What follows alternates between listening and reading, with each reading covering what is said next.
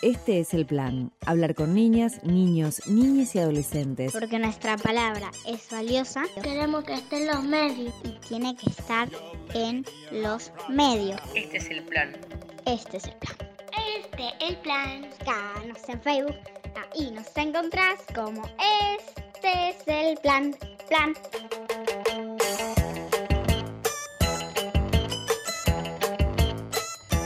Hola, buenas tardes para todos, bienvenidos y bienvenidas a esto que es Este es el plan. Hasta las 3 de la tarde. Estamos con ustedes en Radio Universidad, nos pueden escuchar por el 103.3 y también eh, online, porque eh, colgamos a las redes sociales, vamos colgando los programas que hacemos y agradecemos de paso también todos los mensajes que nos van llegando de eh, amigos, amigas que escucharon el programa, que nos dan consejos para seguir avanzando, temas también como para poder pensar, así que a todos ellos muchas gracias y que nos sigan escuchando fundamentalmente. Eso es, y bueno, hoy los invitamos a escuchar un programa que está vinculado a las elecciones, porque el 28 de abril se van a realizar aquí en las provincias las elecciones primarias abiertas, simultáneas y obligatorias. Y nosotros nos pusimos a pensar qué pasaba con, con las niñas y los niños y también con las y los jóvenes en torno a estas elecciones. Claro, porque pensemos también que hay muchos jóvenes que en las elecciones provinciales, que se eligen cargos de gobernador, diputados y senadores provinciales,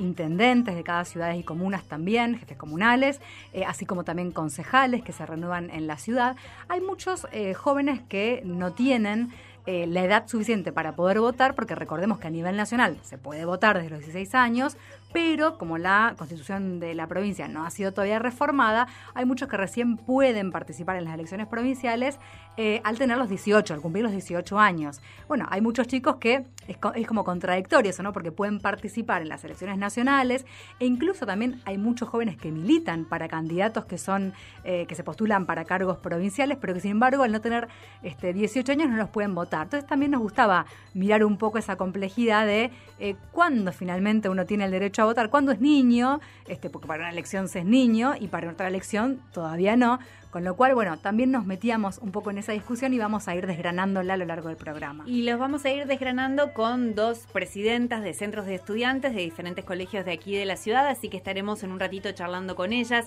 También los vamos a desgranar, porque de eso también vamos a hablar con los más pequeños, los estudiantes de escuelas primarias, ¿no? Y hablamos con ellos justamente de qué era un político para ellos y para ellas, qué, de qué trabajaban los políticos, cuáles eran las cosas que creían que se necesitaba en, su barrio y también le planteamos y le, propusimos a los más chicos, a las más chicas y a los jóvenes también que le hagan preguntas a los eh, precandidatos a intendentes que seguramente a lo largo del programa ellos irán respondiendo.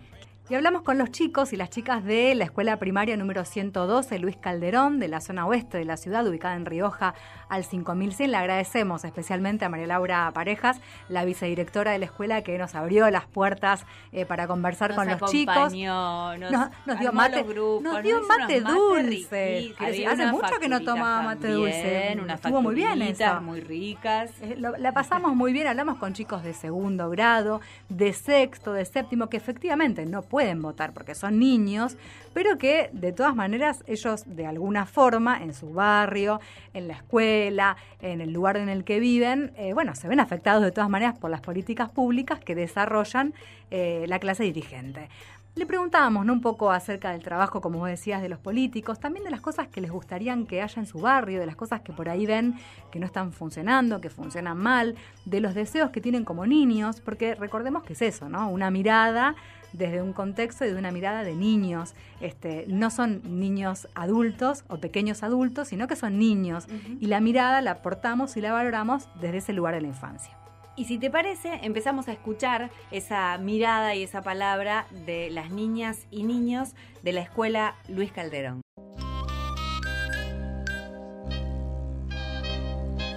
Me llamo Uriel Ramírez, tengo 12 años y voy a séptimo grado. Me llamo Oviedo Bianca, tengo 13 años y estoy en sexto. Me llamo Eric Miseli, tengo 12 años y voy a séptimo grado. Me llamo Sofía, tengo 6 años y Estoy en segundo grado. Me llamo Malena Sangari, tengo 10 años y estoy en sexto. Me llamo Gómez Agustina, tengo 12 años y voy a séptimo grado. Soy Fabricio Giglione, tengo 12 años y estoy en séptimo grado. Yo me llamo Abigail Palacios, tengo 11 años y voy a séptimo grado. Me llamo Axel Chávez, tengo 11 años y estoy en sexto. Yo soy Abel Ríos Telo y tengo 12 años y voy a séptimo grado.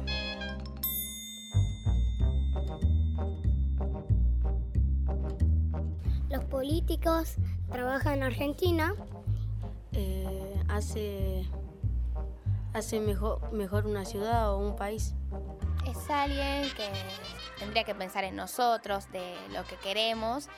También, sí, que piense en nosotros, en lo que podemos tener para ser alguien, eh, un país mejor. Se ocupa de las preocupaciones de los, de los habitantes del, de la ciudad. En... No sé.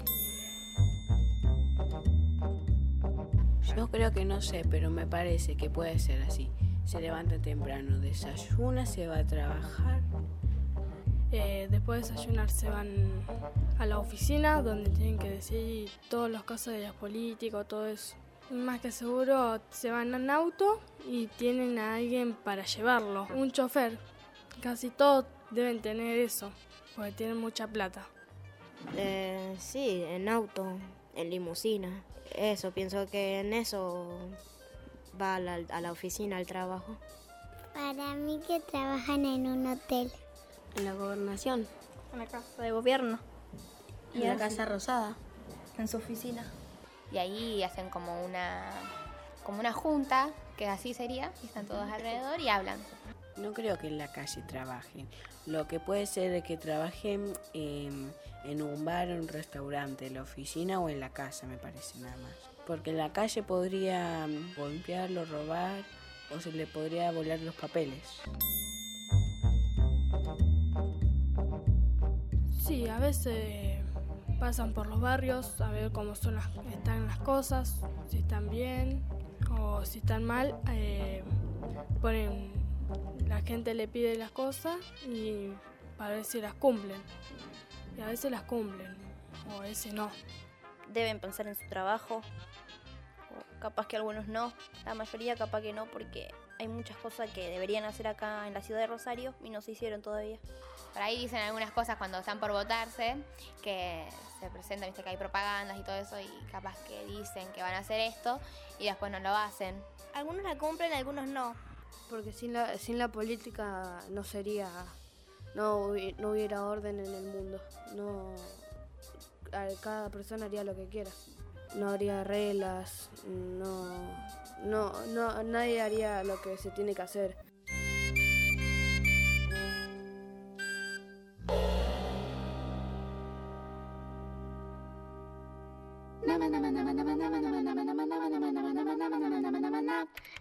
Plan arroba gmail.com.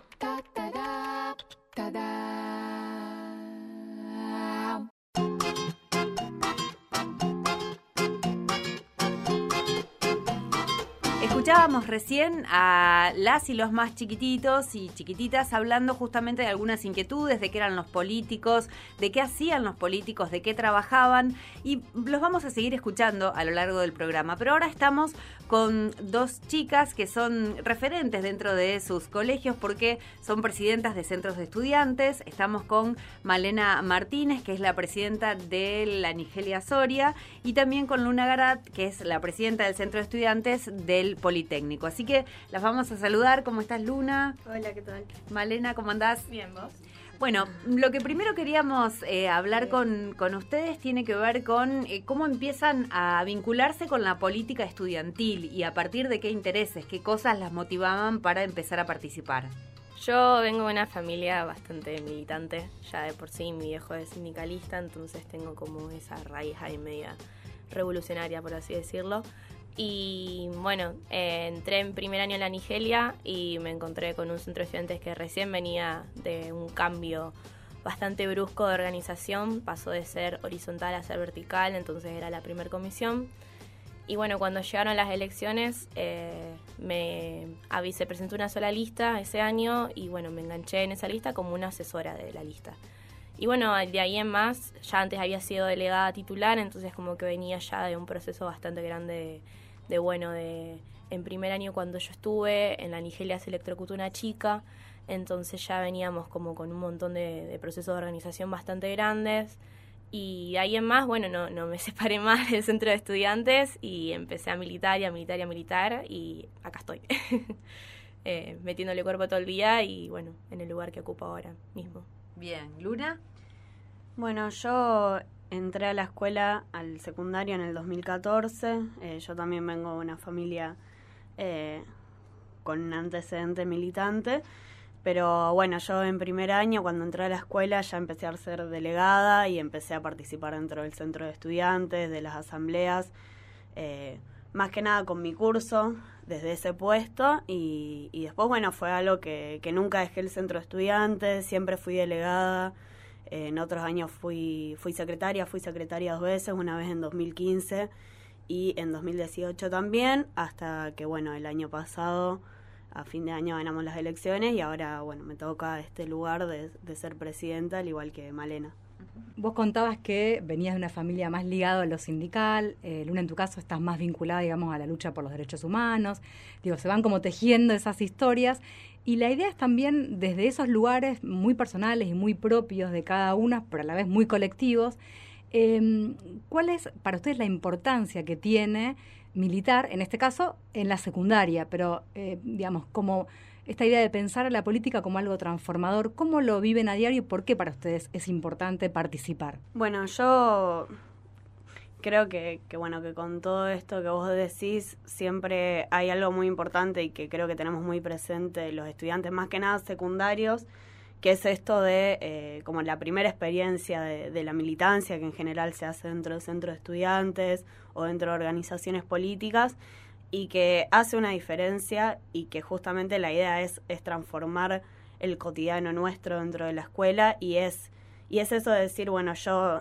yo soy una persona que capaz a los 14 años, a los 13 años entré a la escuela y a pesar de, eso y del estigma que se tiene como sociedad a, las personas de esa edad, a los niños, a los adolescentes, a los y las adolescentes, eh, decir no, o sea, yo tengo 14 años y puedo decidir las cosas que pasan en mi escuela, puedo tomar una posición sobre cómo se destina el presupuesto y qué se hace en la escuela con ese presupuesto y es también es una pelea que nosotros damos de decir somos capaces y, eh, y, tenemos nuestros propios órganos también que nos representan y hace que nosotros nos organicemos, donde nosotros podemos dar todas estas discusiones y también llevarlo a una lucha colectiva. Sí, un poco también de lo que decía Luna tiene que ver con esto de que es tan grande la estigmatización que hay sobre los pibes y sobre que los pibes no pueden hablar de política porque son pequeños y no entienden de la realidad y de cuánto uno gasta de la plata, de los gastos de plata o de cosas así muy cotidianas, que no solamente se da tipo dentro de las familias porque eso es muy fuerte y porque eh, uno lo ve capaz en las reuniones de delegados que te dicen sí, porque mi papá o mi mamá es, no sé, eh, tiene una idea política muy diferente y muy contra la mía, entonces chocamos todos los, toda la cena familiar un domingo, que no solamente se hace de eso, sino también se da dentro de las escuelas con los directivos. Hay una situación ahí muy fuerte y de choque de decir, bueno, ¿son un estamento entre la escuela o no son un estamento entre la escuela? Porque cuando les conviene somos eh, niños y somos secundarios. Cuando no les conviene, porque a ellos se les viene el mundo abajo, somos un centro de estudiantes, entonces necesitan que nosotros estemos ahí bancando la parada. Es un poco em, también esto de, de transformar y construir y incentivar a los pibes a que empiecen a discutir cosas, a pensar, a, no sé, a preguntarse cosas de su cotidiano, de decir, bueno, ¿por qué a mi papá le falta la plata para que nosotros podamos, no sé, comer un asado? Porque pasa eso también ahora. Subieron tanto los precios y subieron un montón de cosas que los pibes ya están y pasan tantas cosas también, por ejemplo, con esto del feminismo, que revuelven tanto las tripas y revuelve tanto dentro de una familia, que es muy impresionante como en el caso de la Nigeria, eh, es una escuela que está muy avanzada en un montón de cosas. Entonces, nosotros ya estamos tres pasos más adelante de un montón de escuelas que recién capaz tienen que asentar algunos otros debates.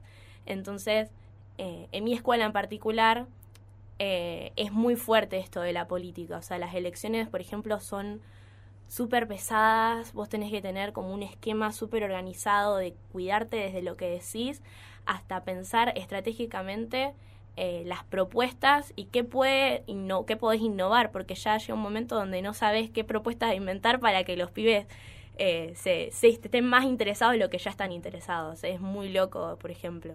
Y dentro mismo también de la FECER, o sea, también es muy fuerte eso de, los debates. ¿Qué que es la hay FECER? La FECER es la Federación de Secundarios Rosario, que es donde se nuclean todos los secundarios de Rosario. Eh, tenemos alrededor de 20, 23 eh, centros de estudiantes que están adheridos a la FECER. Eh, falta todavía, obviamente, pero se dan debates muy grandes y se hacen actividades muy grandes donde ves pibes que están, que están interesados y ves pibes que también quieren estar interesados. Eh, me parecía interesante, ustedes hablaban de, primero la palabra transformación aparece cuando ustedes van hablando y cuentan lo que van haciendo.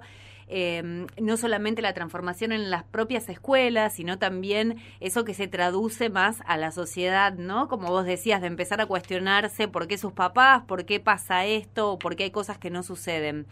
Eh, pero también aparece lo colectivo. Entonces quería preguntarles, eh, ¿cuándo ustedes se dieron cuenta realmente que las transformaciones eran entre todos, eran colectivas y no eran individuales? Bueno, justamente creo que, que esto pasa mucho capaz en el lugar de los delegados, teniendo en cuenta que, la mayoría de los centros de estudiantes son verticales y que el delegado es ese núcleo entre el centro de estudiantes y, y todos los estudiantes y las estudiantes. Entonces creo que se ve mucho desde ese lado de decir, bueno, yo si tengo una incomodidad con un profesor, con una materia, con algo, si hago algo yo solo, no queda nada porque no tiene peso institucional, porque nadie se entera de qué es lo que yo hago y justamente capaz ese juego, y yo mucho tiempo fui delegada de mi curso, entonces ese juego también de, llevar esas propuestas a algo más grande, donde se discuta con más chicos y con más chicas y donde se puedan llevar propuestas y es justamente eso de llevar lo personal a lo político y, a lo colectivo también, de, que sea una problemática que aunque capaz eh, no sea que perjudica a, todos, que empiece a ser algo que sea importante para todos porque afecta al que está al lado. Creo que, que eso que nos enseña también el secundario es correrse uno del eje y pensar al otro que está al lado y cómo podemos hacer para que esa persona pueda tener un paso mucho más ameno por la escuela. También lo que, lo que planteaban, o, por lo menos las dos lo dijeron a esa, esa palabra, esta idea de em, sentir que por ser jóvenes están estigmatizados o no tienen el derecho a participar o a proponer o a modificar el entorno en el que, en el que están viviendo, transitando. Eh, ¿Por qué sienten eso? Porque lo dijeron las dos, ¿no? La cuestión de, de la estigmatización.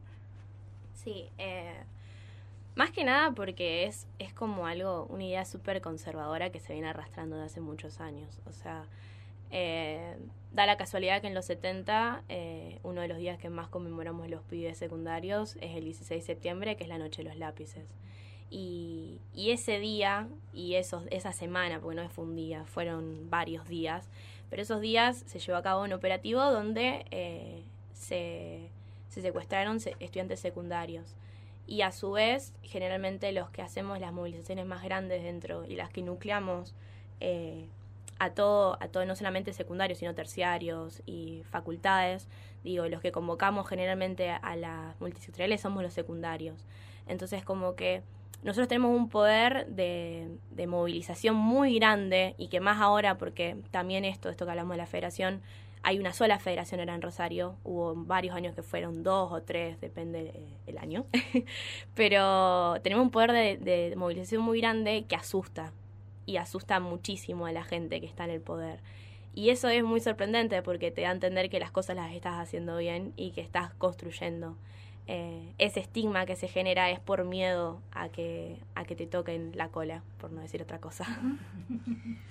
Sí, creo que también eh, con el rescato a lo que decía Malena antes, sobre, sobre que también hay, veces que conviene que los chicos sean chicos y hay veces que conviene que los chicos no sean tan chicos, o sea, saliendo un poco de la escuela, eh, ahora que empieza a haber un debate de la baja edad de imputabilidad, eh, todo bien, está esa propuesta y nosotros siempre nos dicen que, por ejemplo, cuando se reformó la ley para que podamos, votar los mayores de 16 años las elecciones nacionales, eso fue todo un debate. Pero ahí, ahí hay como una dualidad de discurso de decir, bueno, no sos tan grande para votar, pero sí sos tan grande como para que te bajen la diputabilidad. O sea que hay ahí una situación donde claramente se ve cuál es la conveniencia política del momento. Y bien, para aquellos que recién se van incorporando, sumando al programa, les contamos que estamos hablando con Malena Martínez, ella tiene 16 años, es presidenta del Centro de Estudiantes de la Nigelia Soria, y con Luna Garat, tiene 18 años y es presidenta del Centro de Estudiantes del Politécnico. Decir también que las chicas se van a quedar a lo largo del programa, así que en un ratito nada más las seguimos escuchando.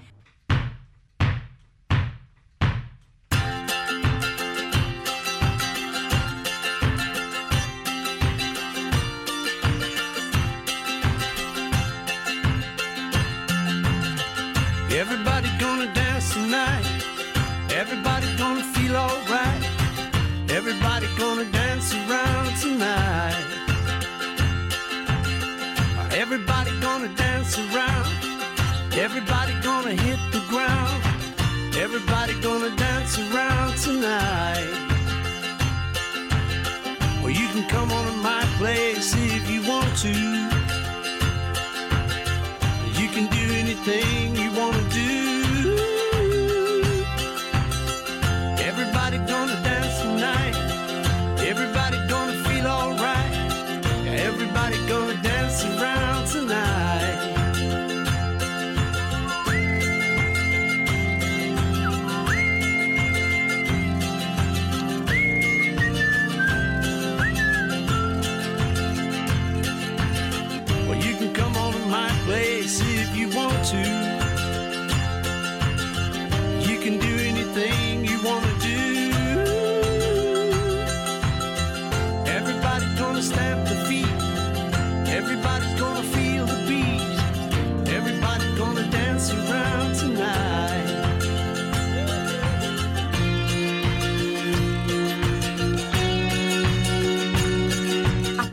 este es el plan por Radio Universidad. Los seguimos acompañando hasta esa hora.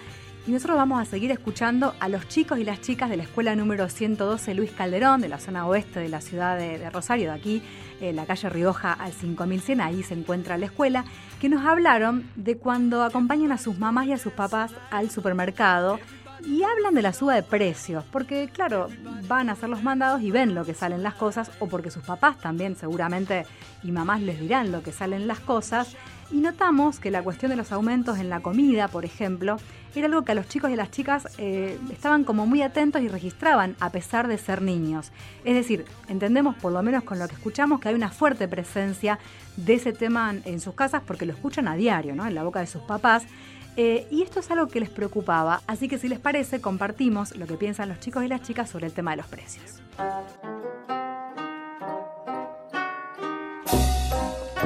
Yo acompaño a mi mamá siempre, eh, nos va al mercado y yo eh, le pido un yogur y me dice que está muy caro, no lo puede comprar. Ella compra lo que necesita y compra lo más barato.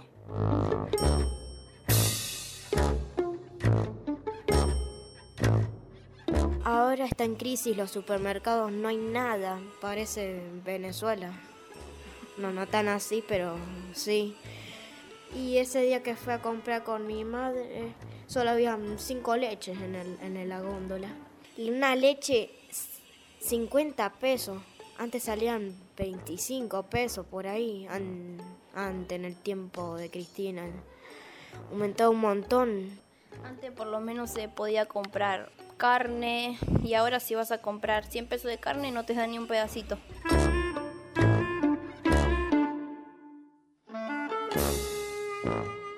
Yo políticamente yo apoyo a Macri, también porque la expres- expresidenta eh, robó, bueno, y creo que por eso tiene que subir todo. Creo que no sé si se quedó sin fondos de gobierno o algo de eso, no sé. Yo por eso no quiero, quisiera saber por qué está aumentando todo. También en el supermercado creo que hay un precio que ponen que es para que sea más barato y el otro día con mi mamá lo estábamos buscando y no estaba. Dice muchas cosas y la gente no llega, no llega a fin de mes, no, no puede pagar sus cosas. Ya ni en colectivo se puede viajar. Es preferible ir caminando a un lugar que ir en colectivo. Ejemplo, nosotros somos seis y si vamos en colectivo tenemos que gastar como 300 pesos. A veces estaría bueno bajar un poco el boleto de colectivo, aunque sea 20 pesos, 25, 15. No tanto, pero algo que baje. Que mejoraran los precios, porque está todo re Bueno, como anticipábamos en, la presentación del programa, cuando hablábamos con, los chicos y también con las y los jóvenes, le planteábamos si querían hacerles preguntas a fundamentalmente los candidatos y precandidatos a intendentes de la ciudad. Ellos tenían mucha ilusión con respecto a si los políticos y las políticas iban a responder, ¿no? Aparecía mucho esto, nos responderán, decían en algún momento, y nosotros compartimos esas preguntas que los chicos y las chicas de la escuela le hacían, esas inquietudes que tenían con Verónica Irizar, a Pablo Hapkin, a Roberto Zuckerman, a Luciano Cáceres, a Roy López Molina, a Jorge Boazo y a Juan Monteverde. Algunos respondieron y otros no.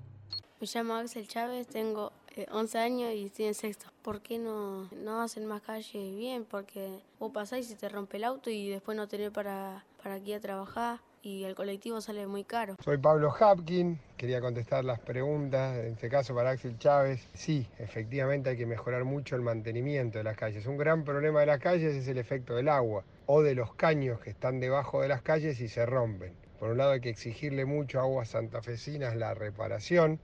Por otro lado hay que hacer los trabajos de mantenimiento que son importantes de hacer, como por ejemplo sellar las juntas de pavimento para que el agua no entre. Me llamo Oviedo Bianca, tengo 13 años y estoy en sexto. ¿Sube el precio del transporte por algo en especial o por algo que ellos piensen que está especial pero en realidad no lo está? Para Bianca, el transporte sube obviamente por la inflación y porque el gobierno nacional quitó subsidios, que eran recursos que venían de un impuesto a los combustibles y se ponían para que todos paguemos menos el boleto fundamentalmente sube por esas dos causas. Yo soy Abel Ríos Telo y tengo 12 años y voy a séptimo grado. ¿Qué hacen al día? ¿Qué cosas hacen? Soy Luciano Cáceres, precandidato a intendente por el Frente de Izquierda. Bueno, generalmente comienzo mi día desayunando con mi compañera de vida o con compañeros del Partido Obrero. Trabajo como docente y organizo un sindicato como Anzafer Rosario para defender la educación pública. Además, construyo cotidianamente el Partido Obrero junto a mujeres, eh, jóvenes y, y trabajadoras y trabajadores. Yo soy Fabricio Giglione, tengo 12 años y estoy en séptimo grado. Le quería preguntar si es difícil ser político y eso. Para nosotros hacer política es el desafío de organizarnos de manera colectiva junto a otros trabajadores para terminar con el individualismo, la competencia que promueve el capitalismo, es superar día a día obstáculos y dificultades. Por ejemplo, bueno, en estas elecciones en las que muchos partidos cuentan con recursos multimillonarios y a veces dudosos incluso, garantizar una campaña con el aporte solidario y militante de todas las compañeras y compañeros que defienden una independencia política de los trabajadores. Me llamo Oviedo Bianca, tengo 13 años y estoy en sexto. ¿Qué mejorarían en la ciudad de Rosario? Las medidas que tomaríamos para mejorar Rosario serían brindarle a los trabajadores contratados los derechos que no tienen, garantizar un plan de capacitación para el ingreso al trabajo de los jóvenes e impulsar un plan de viviendas populares tomando, bueno, recursos con impuestos a las grandes empresas. Soy Lua, tengo 17 años y les quería preguntar si tienen algún proyecto para que en las plazas de los barrios se produzcan encuentros culturales entre los adolescentes desde la poesía, la música y el arte. Soy Roberto Zuckerman, precandidato a intendente por el Frente Juntos. Nosotros estamos convencidos que hay que ocupar los espacios públicos. Las plazas tienen que ser un espacio donde todas las personas puedan participar de ese espacio que tiene que ser un espacio cuidado, un espacio compartido y donde además si sumamos las distintas actividades, para nosotros es fundamental que se pueda producir cultura en cada plaza, cultura en cada barrio. Nosotros somos muy críticos porque vemos que la municipalidad en el área de cultura termina siendo una productora de espectáculos que solamente contrata espectáculos. Nosotros queremos que se produzca en cada lugar, en cada barrio, eh, distintas creaciones artísticas, eh, distintas creaciones culturales.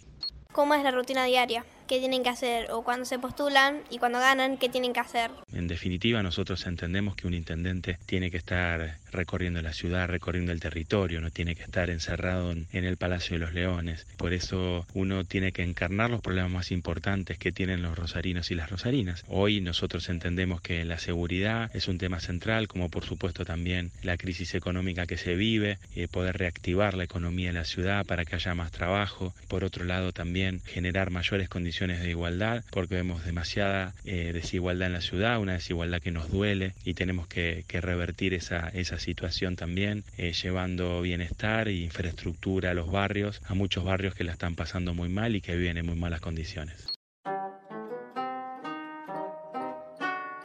A la esquina de mi casa hay muchos, hay muchas carteleras con, con la gente que se postula, que hay toda la gente, los de Cambiemos y diferentes personas para postularse. Pero Irizar, Frente Progresista, eh, Krishner, Cristina, Leaf Chips. No sé si ahora está Cristina, después está Cambiemos. En YouTube también te sale cada tiempo una publicidad de Cambiemos o de todo, o de Frente Progresista. Yo cuando me voy a pasear veo los carteles, eh, cuando reparten eh, los papeles, siempre reparten, o a veces están tirados. ¿Qué es votar? Para votar algo que querés ganar. Yo un día acompañé a mi madre eh, a votar, pero a, mí no me dejaron porque era como una habitación toda cerrada, con las cortinas cerradas y ahí un montón de cajas con unas personas. Tienen que dar el documento, el DNI, el nombre y le dan un papel donde están todos los gobernadores, los políticos y tienen que marcar con una tilde eh, cuál eh, sería el mejor para la, para la provincia.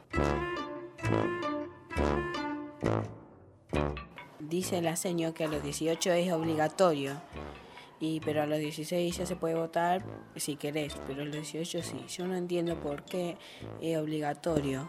No sé qué pasa si yo no voto, si yo no, yo no voy porque estoy enfermo o algo. Pero tal vez puede ser obligatorio porque si así hay que decidir. O no sé. Bueno, carteles y propagandas políticas que ven los chicos en la calle, de eso nos hablaban eh, las chicas y los chicos de la escuela Luis Calderón, eh, y también de esta cuestión de cuando uno acompañó alguna vez a su mamá o a su papá a votar y qué pasaba con eso. Eh, ahora estamos acá con este, dos, dos, chicas que efectivamente van a poder acercarse a las, a las, urnas, algunas de ellas por primera vez, para efectuar el voto. Así que un poco resaltamos también ¿no? la importancia de esa situación, de ir a votar, del momentito en que uno conoce el cuarto oscuro y también cuando pasa de acompañar a alguien a votar efectivamente. Bueno, y estamos con Malena Martínez, que es presidenta del Centro de Estudiantes de la Nigelia Soria, también con Luna Garat, que es la presidenta del Politécnico. Veníamos hablando justamente de la participación estudiantil, de cómo eh, se iniciaron en esa participación y también ahora preguntarles, porque se vienen las elecciones y ese es un poco el eje también de este programa, preguntarles si las eh, elecciones que se van a dar en, en, la provincia puntualmente y para acotar un poco, pero si hablan en el centro de estudiantes de eso, si son temas que se abordan en el centro de estudiantes y que tienen en cuenta. Claro, y agregar en relación a eso que justamente antes contábamos las edades, ¿no? 16 y 18, es decir, que acá está la diferencia entre los que votan o los que van a poder votar para las elecciones provinciales y, las, y los que no van a poder votar, digamos, y que van a tener que esperar a las nacionales para poder hacerlo, que no sé si será también un tema de debate en el centro de estudiantes. ¿Cómo lo viven ustedes ahí en cada una de su escuela?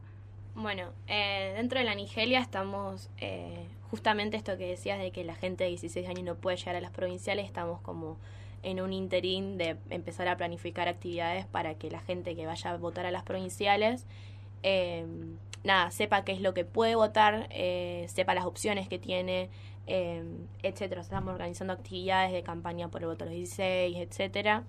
Y bueno, esto de, que decías de que, bueno, eh, Luna ya tiene 18, yo ya tengo 16, yo puedo votar las provinciales y yo... las pero, nacionales. y las, las nacionales, pero no puedo votar las provinciales.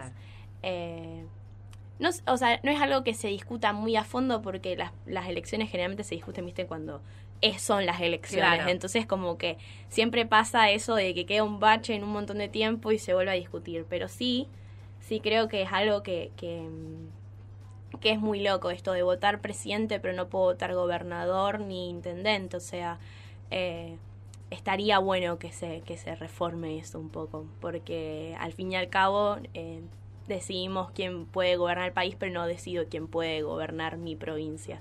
Es, es algo que yo personalmente nunca me lo había puesto a pensar porque nunca, nunca, se me, nunca me surgió esa pregunta, pero admito que no es algo que se discuta muy a fondo dentro de, los secundarios.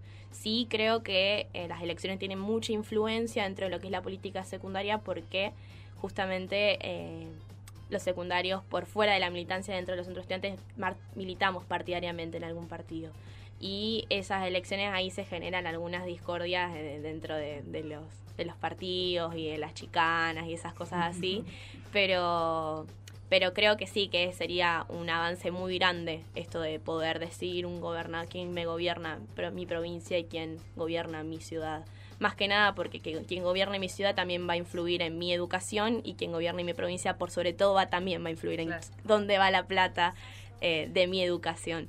Entonces es, es algo muy, muy loco. Me parece que eso es una discusión que nosotros como secundarios tenemos que empezar a darnos, que capaz no sea todavía, pero me parece que hay algo que tienen muy claro eh, los compañeros y compañeras secundarios, que tiene que ver con cómo nos afecta a nosotros y a nuestra escuela que eh, sea un año electoral.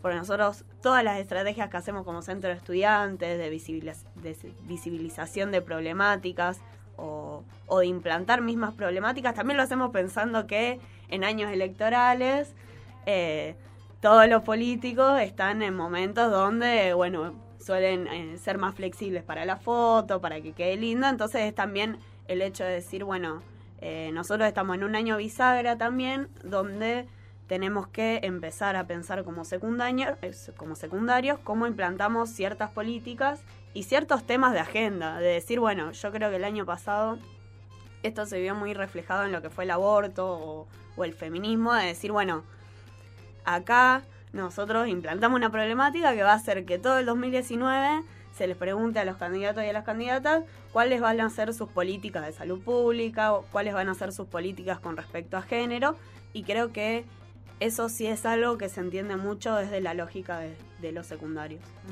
Y por último, me gustaba eh, preguntarles, bueno, seguramente va a ser, van a ser en fechas diferentes, eh, pero ¿qué implica para ustedes ser esta la primera vez que van a votar? qué implica y también teniendo en cuenta que los centros de estudiantes trabajan mucho la cuestión de lo que pasó en la dictadura, los derechos humanos, eh, pensando en esa cuestión, cómo se revaloriza también la democracia, o hicieron, se hicieron esa pregunta, ¿no? A la hora de poder por primera vez este, ir a votar. Bueno, yo no es la primera vez que voto, yo voté por primera vez en 2017, eh, que voté a diputados nacionales, y esta es la primera vez que voto a diputados provinciales, y, y sí creo que, que capaz es algo que, creo que nosotros valoramos mucho en esto de pensar eh, que hace no mucho tiempo nosotros estábamos en dictadura y que nuestra democracia ahora es una democracia mucho más sólida que, que después de, terminada la última dictadura cívico-militar.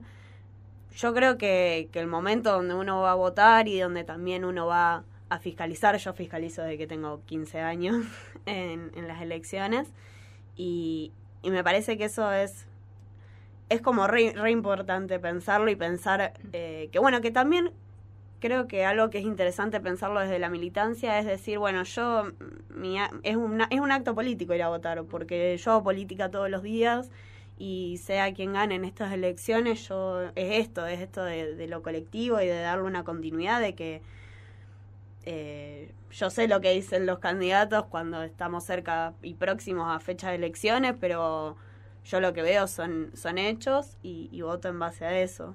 Luna, que no, que no lo dijiste, vos, bueno, contás que militás en el centro estudiante de, la escuela, pero ¿dónde militas por fuera? Porque no dijeron cada una en, los lugares que militan. Eh, bueno, yo y, Malena militamos en, en, la Unión de Estudiantes Secundarios, que es la agrupación secundaria del Movimiento Evita. Eh, y nada, o sea, más allá de, bueno, el recorrido dentro del centro de estudiantes, yo personalmente me sumé cuando estaba en segundo año, cuando tenía 14, casi por cumplir 15.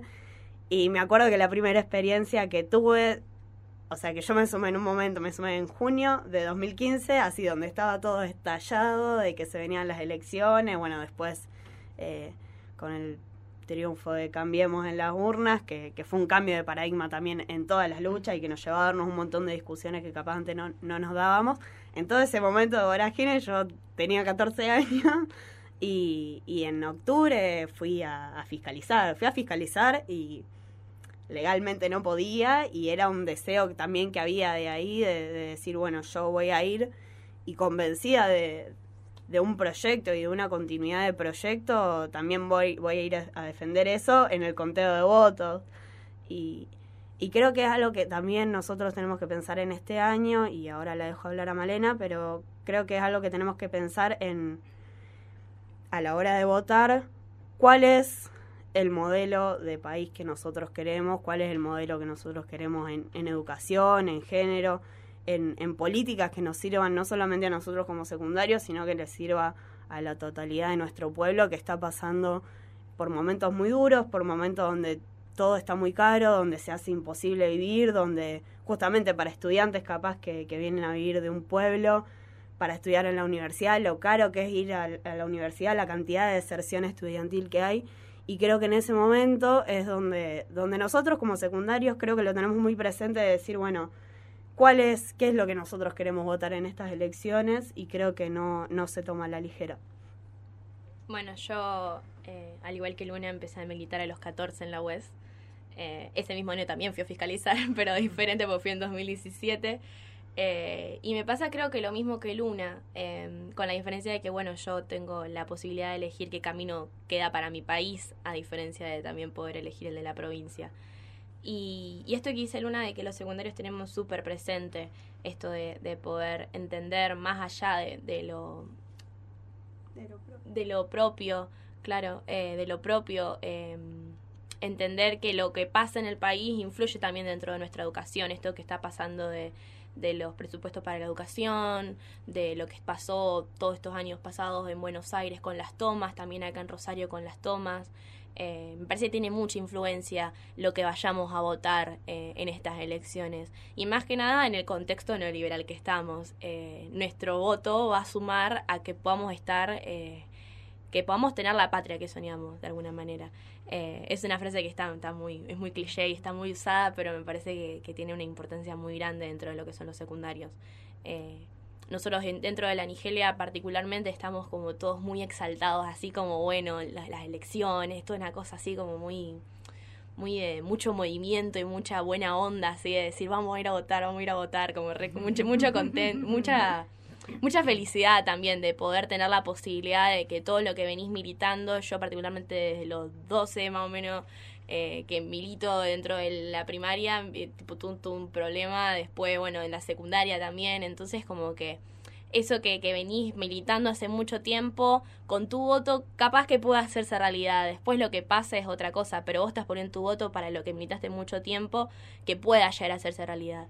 Eh, qué sé yo, bueno, Luna va a votar la, la va a poder votar en, no sé, en las, en las en las, en, en las nacionales, no, en las, en las provinciales. En las provinciales bueno, Luna va, esto. En las retomo. dos, va a poder votar en las dos, Luna. Va, claro. Luna va a poder votar en, la, en las en las municipales, en las provinciales. Entonces me parece que, que es re loco esto también de que nosotras que militamos a nuestros candidatos, eh, Luna tenga la posibilidad de poder votar a sus propios candidatos, uh -huh. que antes no lo podíamos hacer, porque a los 16 años, bueno, podés votar, o sea, tenés tus candidatos, pero son como candidatos más al, al masivo y a lo general. Y, y, esa instancia de poder votar, no sé, al concejal que nosotros militamos, a la diputada que nosotros eh, militamos, es muy loco porque tener la posibilidad de poder posta hacer... Eh, efectivo y poder ser real ese proyecto. Es. Claro, y es como que los militares y no los puedes votar, es claro, raro. Es, muy, ¿no? es muy contradictorio. Como para repensar este, en una futura y prometida reforma de la Constitución que no llega todavía a la provincia de Santa Fe.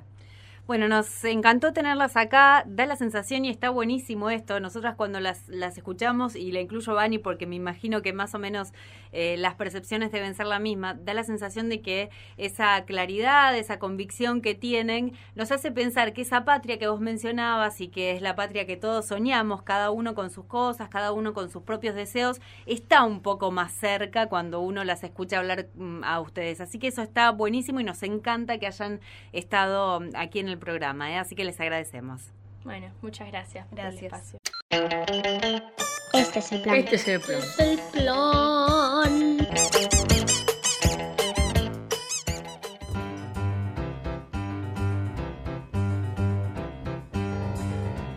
Bueno, y seguimos escuchando a las chicas y los chicos de la escuela Luis Calderón, una escuela de zona oeste de la ciudad. Y en este caso los chicos nos van hablando de qué les gustaría, que, qué cosas les gustarían que los políticos cambien de la ciudad, que tengan en cuenta.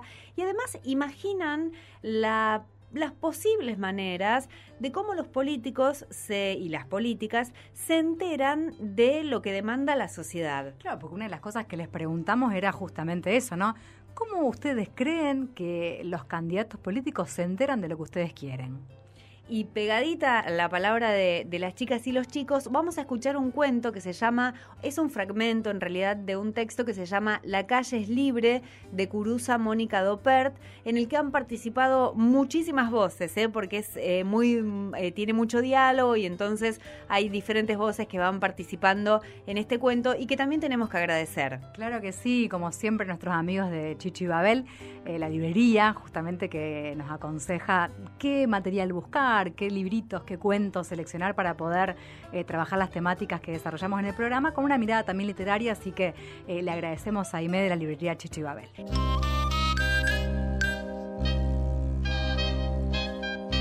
Para mi barrio quiero que arreglen las calles, que tumben los búnker, que venden droga y que se fijen cómo trabaja la policía y que sean mejores. Muchos robos, venden droga.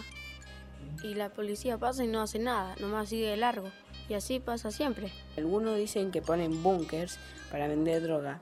Yo siempre creí que un búnker era algo que cuando hay guerras mundiales, que creo que ya no existen, son para, para que la gente entre ahí y se queden a salvo de los otros.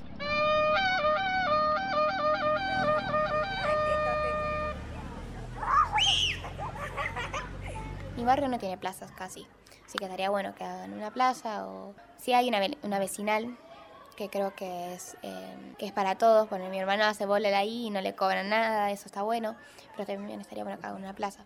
Yo tengo plaza, pero no, no puedo ir porque es muy peligroso. Eh, mi barrio es ludeña y no es muy lindo por ahí. Yo si voy, no voy con mi mamá, voy con amigos, pero es muy peligroso. Hay mucha gente drogándose, fumando. Porque un día yo fui con la bicicleta y justo había habían dos mm, pibes como de mi tamaño con una bolsita blanca. Y yo dije, nada, vamos, le dije a mi hermana y nos fuimos. A dos cuadras de mi casa, en el barrio Belgrano, hay, hay una plaza que yo no puedo ir porque no hay a la noche y en el día no hay iluminación y hay mucha gente que no es el tipo de gente correcta que habría en una plaza. Hay gente que es alcohólica, drogadicta y está en la plaza y están los niños y la gente y es peligroso. Poner más plaza, más cancha para jugar, para luces. divertirse. Poner em, un club donde algunas personas que no puedan pagar un lugar donde le gustaría hacer algo, que esos chicos puedan ir y hacer algo que les guste en ese club. Podríamos mandar un video hablando de esto a la televisión, al canal de, de noticias y que pueda verlo la intendenta o algún intendente. Mandarle una carta, que vengan a ver el barrio y cómo está, porque, porque hay, hay al- algunas personas que no tienen lugar, no tienen casas. Decirles si pueden poner más trabajo, porque hay mucha gente que no tiene trabajo y no tiene plata para comer, ni para, para comprar las cosas para la escuela de los hijos. Yo haría más escuelas. Estaría bueno. Escuelas públicas. Para que más chicos puedan estudiar. Y, y menos privada, porque hay más chicos que no pueden ir a la escuela y tienen que pagar mucha plata. Para, porque para estudiar no tenés que pagar. Espero que lo que hayamos dicho ojalá se pueda cumplir. Que si lo harían, lo que nosotros dijimos podríamos vivir mejor.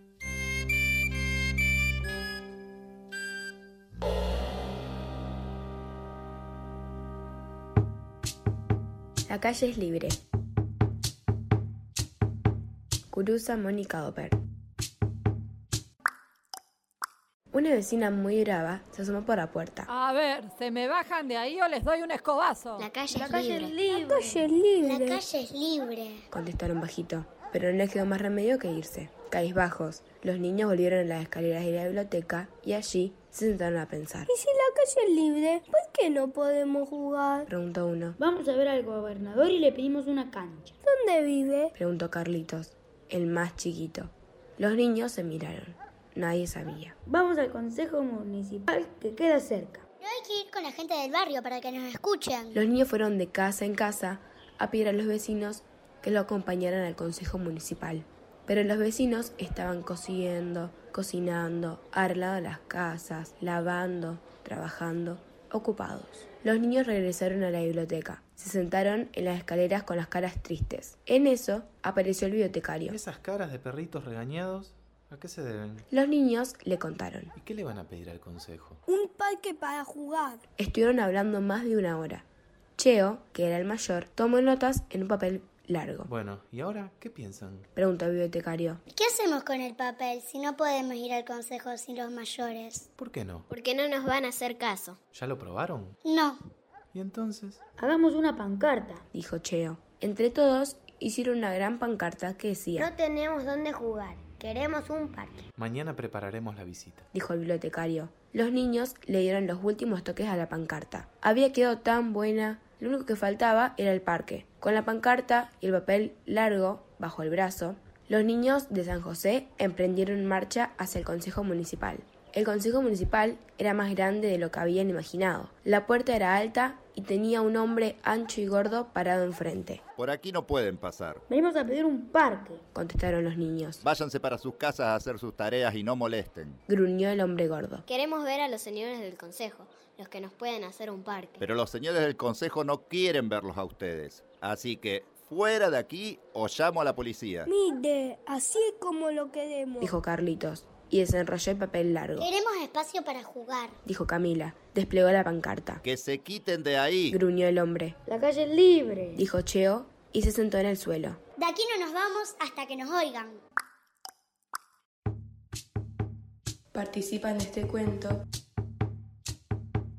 Violeta Uranga. Felipe Izán. Paulina Jaef. Nehuen Tayela Coloni. Catalina Isern. Germán Roffler. Guillermina Ríos. Fabián Dimonte. Josefina Seixirón.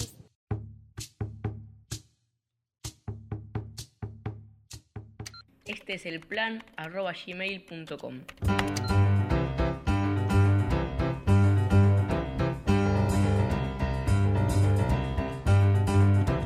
Bueno, y nos vamos despidiendo y vamos cerrando este programa. Por supuesto, siempre agradecemos a todos quienes han intervenido y también a quienes han acompañado para que esas intervenciones sean posibles, sobre todo en el caso de los más pequeños. Y por lo menos yo me voy enriquecida, ¿eh? porque escuchamos las opiniones de los niños y las niñas que son el presente, son el futuro seguramente más adelante, pero sobre todo son el presente y hay que escucharlos ahora, en el presente. Y las invitamos y los invitamos a hacer ese ejercicio de escuchar que a veces uno cuando se va poniendo más adulto con un montón de cuestiones y de responsabilidades que vienen se pierde el ejercicio de escuchar a los más pequeños, a las más pequeñas y a los más jóvenes. Y ojalá este ejercicio tengan ganas de hacerlo también las y los políticos que son quienes en definitiva van a ir moldeando algunas de las cosas que pasen aquí en la provincia y en la ciudad. Algunas puntas les tiramos, o sea que si lo escuchan o no, ya ahí es cuestión de, de, lo, de la clase dirigente. Ojalá que sí y que haya servido justamente para que la clase dirigente pueda incorporar la agenda ¿no? de la infancia y lo que piensan los chicos, los deseos, lo que gustan los chicos, justamente para sus proyectos eh, partidarios y sobre todo para sus proyectos de políticas públicas para la ciudad y la provincia. Bueno, nosotros nos vamos, nos encontramos el próximo sábado a las 14 y por supuesto siempre le agradecemos, les agradecemos por estar ahí del otro lado. Excelente fin de semana y ojo con los huevos de Pascua, ¿eh? no se excedan con el chocolate. Ahí va, hasta la próxima, chao.